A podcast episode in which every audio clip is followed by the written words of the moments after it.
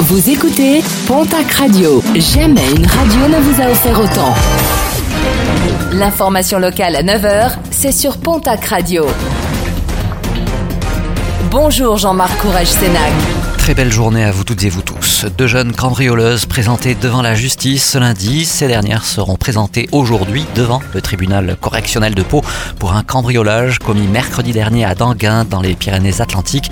Deux jeunes cambrioleuses de nationalité étrangère qui ont pu être interpellées grâce au signalement de témoins qui ont pu identifier leur véhicule. Deux jeunes femmes qui pourraient avoir commis d'autres vols et cambriolages dans le secteur. Toujours beaucoup trop pressé, un automobiliste landais a été intercepté alors qu'il roulait avec sa voiture à 179 km sur une zone de Bénès-Marem normalement limitée à 80. Le véhicule a été immobilisé et placé en fourrière.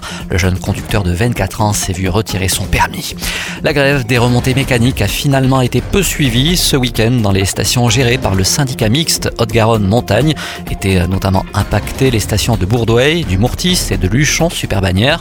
Un peu moins d'une trentaine de salariés étaient en grève sur un total de 150. Parmi les revendications, une revalorisation salariale pouvant aller jusqu'à 10% pour les salaires les plus les résultats sportifs de ce week-end avec en rugby la 20e journée de top 14, victoire de Bayonne sur le stade français 29 à 26, défaite de Pau à Perpignan 49 à 29 et du stade toulousain à Toulon 17 à 6.